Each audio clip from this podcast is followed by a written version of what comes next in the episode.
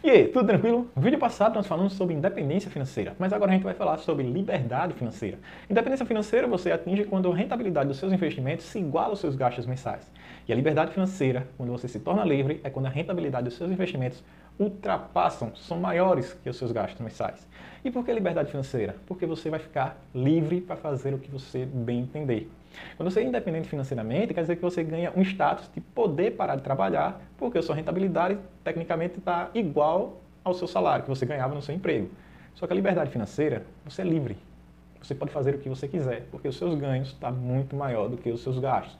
E o único controle que você vai ter que fazer é manter esse status, rentabilidade e os gastos.